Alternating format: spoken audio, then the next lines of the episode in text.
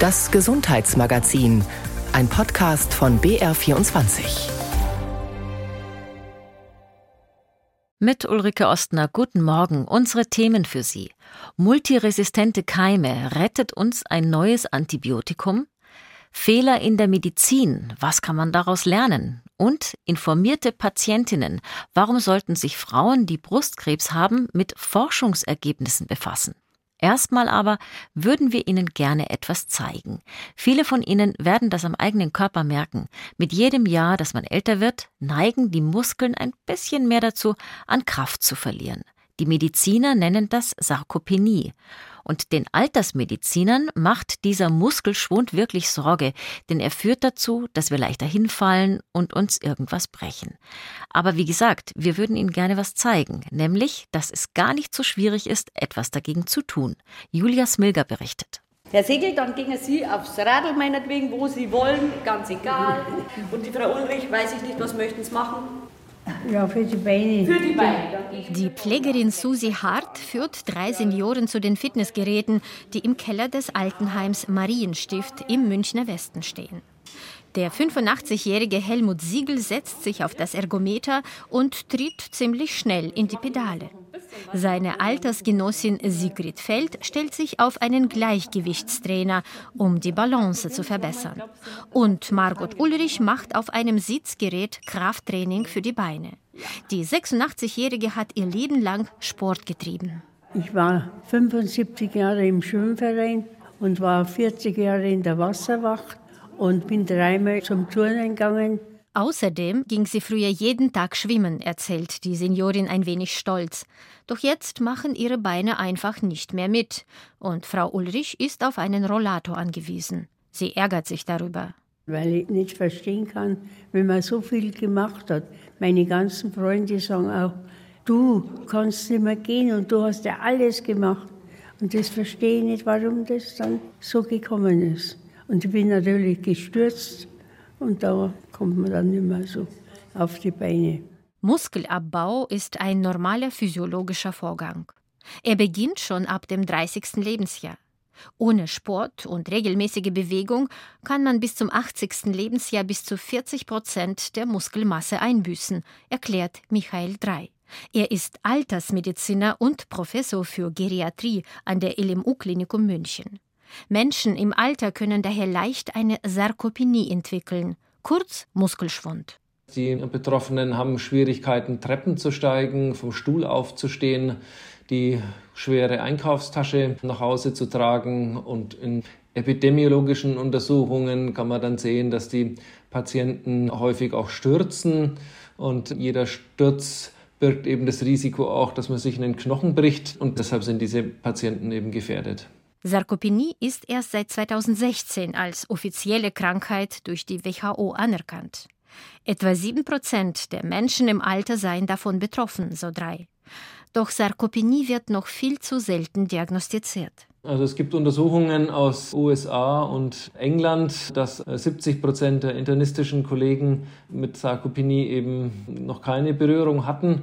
Aber auch die Patienten wissen eben nicht Bescheid, die merken eben nur die Effekte. Bei uns auf der Station, wir haben da auch so Untersuchungen gemacht, sind es 35 Prozent. Also jeder Dritte kann von Sarkopenie in der stationären Versorgung betroffen sein. Zahlen, die erschrecken. Dabei gibt es keine medikamentöse Therapie gegen die Sarkopenie. Eiweißreiches Essen und progressives Kraftmuskeltraining sind die einzigen Therapiebausteine. Wissenschaftler von der TU München testen gerade in einer Studie mit 20 Senioreneinrichtungen und 400 älteren Patienten, was dauerhaftes Muskeltraining bei der Sarkopenie wirksam verbessern kann.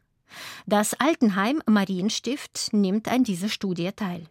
Zweimal die Woche bauen etwa 20 Senioren und Seniorinnen eine Stunde lang gezielt ihre Muskeln auf und trainieren ihr Gleichgewicht. Da soll die Frau Ulrich ganz weit nach hinten ziehen, ja. so weit wie es geht. Möglichst 90 Grad im Knie.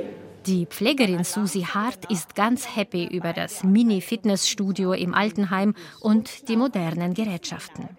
Seit 2021 wurden sie von der TU München zu Studienzwecken zur Verfügung gestellt. Mittlerweile hat das Altenheim sie erworben. Susi Hart führt ihre eigene Erfolgsstatistik. Ich weiß von meinen Bewohnern, die hier mitmachen, die sind stabiler, die gehen besser, die gehen gerader, sind aufrichter, haben auch mehr Selbstvertrauen, weil sie ja wissen, dass sie trainieren und das tut ihnen gut und man merkt es auch psychisch, die sind einfach besser drauf. Auch wenn jemand Depressionen hat zum Beispiel, fühlt er sich nach dem Sport definitiv besser. Nach 15 Minuten wechseln die Senioren sich an den Geräten ab. Jetzt macht Herr Siegel das Gleichgewichtstraining. Frau Feld setzt sich auf das Ergometer und die Ex-Sportskanone Margot Ulrich widmet sich der Armmuskulatur. Susi Hart passt auf. Und schön langsam, so dass es auch anstrengend ist. Gehen wir dann? Ja, ja. ich spür's schon. man merkt es schon, wenn man da 15 Mal das macht oder 20 Mal, könnte schon ein bisschen mehr vertrauen gerne ein bisschen Gas, die möchte man noch mehr machen. Ja, das ist eine tolle Sache. Es macht Spaß und es hebt unsere Lebensqualität, wenn es uns gelingt, uns auch nur ein bisschen zu bewegen. Denn die Abwärtsspirale, Sturz, Krankenhaus, Pflegeheim, die will keiner. Zumal in den Kliniken leider auch noch andere Gefahren lauern. Die Hüft-OP nach dem Sturz mag gut laufen, doch leider hat man sich einen Krankenhauskeim eingefangen. Einen, gegen den die herkömmlichen Antibiotika nicht wirken, weil der Keim resistent ist. Und daran arbeitet die Forschung. Gerade wurde ein neuer Wirkstoff gefunden, Cresomycin, so heißt die Neuentdeckung des Teams der Harvard University. Wird uns dieser Stoff weiterbringen im Kampf gegen die multiresistenten Keime? Bei Mäusen scheint es zu wirken, aber werden infizierte Patienten bald davon profitieren? Das habe ich meine Kollegin, die Wissenschaftsjournalistin Daniela Remus gefragt. Also jetzt ganz aktuell hat das leider noch gar keine Auswirkungen auf diejenigen, die mit einem multiresistenten Keim im Krankenhaus liegen beispielsweise. Denn was man wissen muss, es wird zwar als Durchbruch im Moment so ein bisschen gehypt, diese Studie, die vorgestellt worden ist, aber es handelt sich um ein Grundlagenexperiment. Also das heißt, im Tierversuch ist das erfolgreich gewesen, aber weiter eben noch nicht und die eigentliche Medikamentenentwicklung findet eben immer in der Phase danach statt. Dieses Grundlagenexperiment zeichnet zwei Aspekte aus. Also das eine ist, dass tatsächlich ein neuer Zielpunkt bei den Bakterien anvisiert worden ist. Und zwar ein Zielpunkt, der dafür verantwortlich ist, dass das Bakterium sich gegen ein Antibiotikum richtet. Und also Zielpunkt bedeutet in dem Zusammenhang eine Schwäche des Bakteriums. Genau. Es wird ein Mechanismus sozusagen ausgetrickst im Bakterium, der eigentlich dazu führt, dass sich das Bakterium wehren kann gegen das Antibiotikum und eben auch mittelfristig, langfristig eine Resistenz dann eben gegen dieses Medikament entwickeln kann. Insofern ist das ein guter Ansatz. Und der zweite Ansatz, der daran auch sehr interessant ist an dieser Studie, ist eben, dass die diesen antibiotisch wirkenden Stoff künstlich, synthetisch hergestellt haben im Labor. Und zwar haben sie dafür die KI zur Hilfe genommen. Die hat eben ganz zielgenau, um auf diesen Zielpunkt, um auf diese Schwachstelle des Bakteriums zielen zu können, hat sie eben diese Substanz entwickelt. Aber, was ich schon am Anfang gesagt habe, es ist nur ein Tierversuch bis jetzt. Es ist nur im Labor hat es geklappt und insofern das ist noch ein ziemlich weiter Weg, bis daraus tatsächlich dann ein Medikament werden könnte. Dann geht es in klinische Studien am Menschen und das ist das, was unglaublich teuer ist, was sehr aufwendig ist, zeitintensiv ist und weshalb man eben dann ungefähr auf so einen Zeitraum, sagen die Medikamentenforschenden, ungefähr, dass man mit einem Zeitraum von zehn Jahren rechnen muss, bis aus einem geeigneten Wirkstoff tatsächlich dann ein Medikament entwickelt worden ist. Wenn man in so langen Zeiträumen denkt und weiß, trotzdem galoppiert uns das ein bisschen davon mit der Entwicklung der Resistenzen. Was können wir jetzt sofort tun oder könnten es tun, eigentlich schon lang, um mehr Resistenzen zu verhindern? Also das probateste Mittel in der Hinsicht ist sicherlich zu gucken, dass man Antibiotika möglichst selten und tatsächlich dann auch nur so kurz wie möglich einsetzt. Also das heißt, irgendeine Viruserkrankung wie Schnupfen beispielsweise nicht mit Antibiotika zu behandeln. Also das alte Weisheit, Antibiotika ja. helfen einfach nicht gegen Viren. Und wenn wir es noch genau. so oft probieren. Genau das. Und der zweite ganz entscheidende Punkt ähm, hier bei uns ist eben, dass doch ähm, Antibiotika häufig eben in der Tierzucht zum Einsatz kommen. Das sollte auf jeden Fall auch deutlich verringert verringert werden. Also das ist schon reduziert worden, der Einsatz der Antibiotika in der Tierzucht, aber da müsste auf jeden Fall noch deutlich mehr passieren, ja. Und wenn wir sagen, okay, wir haben wieder so mindestens zehn Jahreszeitraum, bis was Neues passiert, dann wäre es doch auch klug, an verschiedenen Ansätzen zu arbeiten. Macht das die Forschung?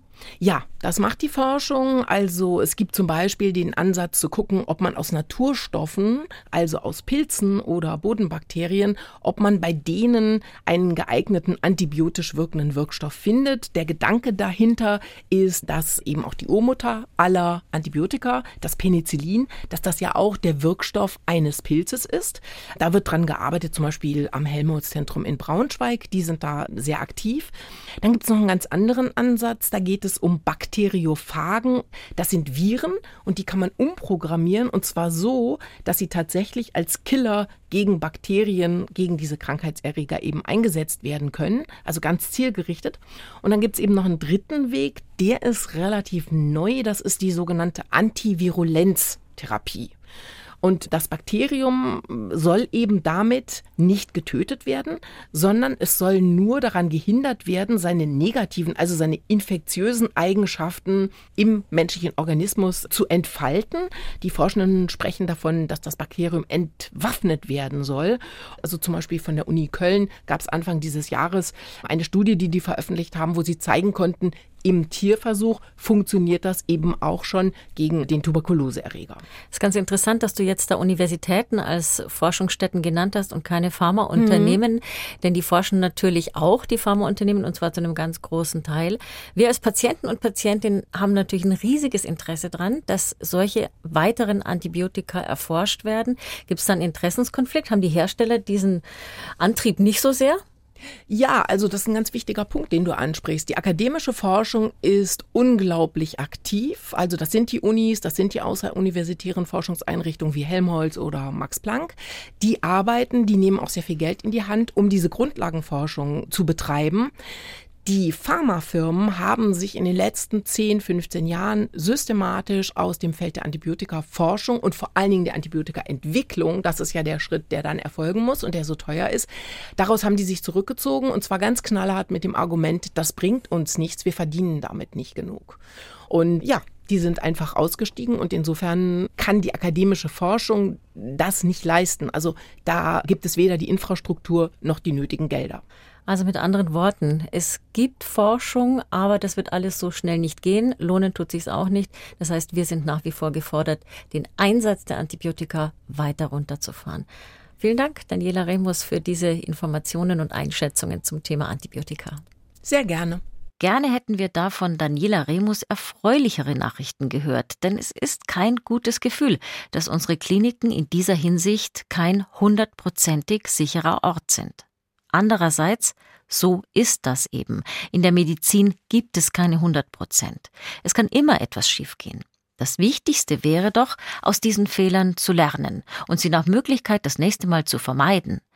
Der Verband der Ersatzkassen in Deutschland hat jetzt ein Projekt an den Start gebracht, das auf unsere Erfahrungen als Patientinnen und Patienten setzt.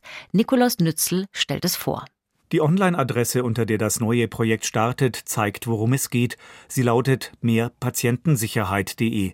Dort können Patientinnen und Patienten online berichten, wo ihrer Ansicht nach in einer Klinik oder Praxis etwas nicht gut gelaufen ist, ohne dass unbedingt ein grober Behandlungsfehler vorlag. Als Beispiele stehen dort etwa eine Blutvergiftung, die nicht rechtzeitig erkannt wurde, und Probleme während einer Schwangerschaft, die das medizinische Personal nicht richtig eingeschätzt hat. Die Hinweise werden komplett anonymisiert, erklärt Markus Rall. Er ist Geschäftsführer bei der gemeinnützigen Gesellschaft für Patientensicherheit, die das Projekt umsetzt. Bevor die Fälle veröffentlicht werden, werden sie von unserem Team nach dem Vier-Augen-Prinzip zuverlässig anonymisiert und deidentifiziert, sodass in keinem Fall weder Patienten noch Institutionen oder Beteiligte identifiziert werden können. Das System ist eben zum Lernen da und nicht um irgendwelche Schuldigen zu identifizieren denn es gehe darum, aus dem zu lernen, was an einem bestimmten Fall beispielhaft ist.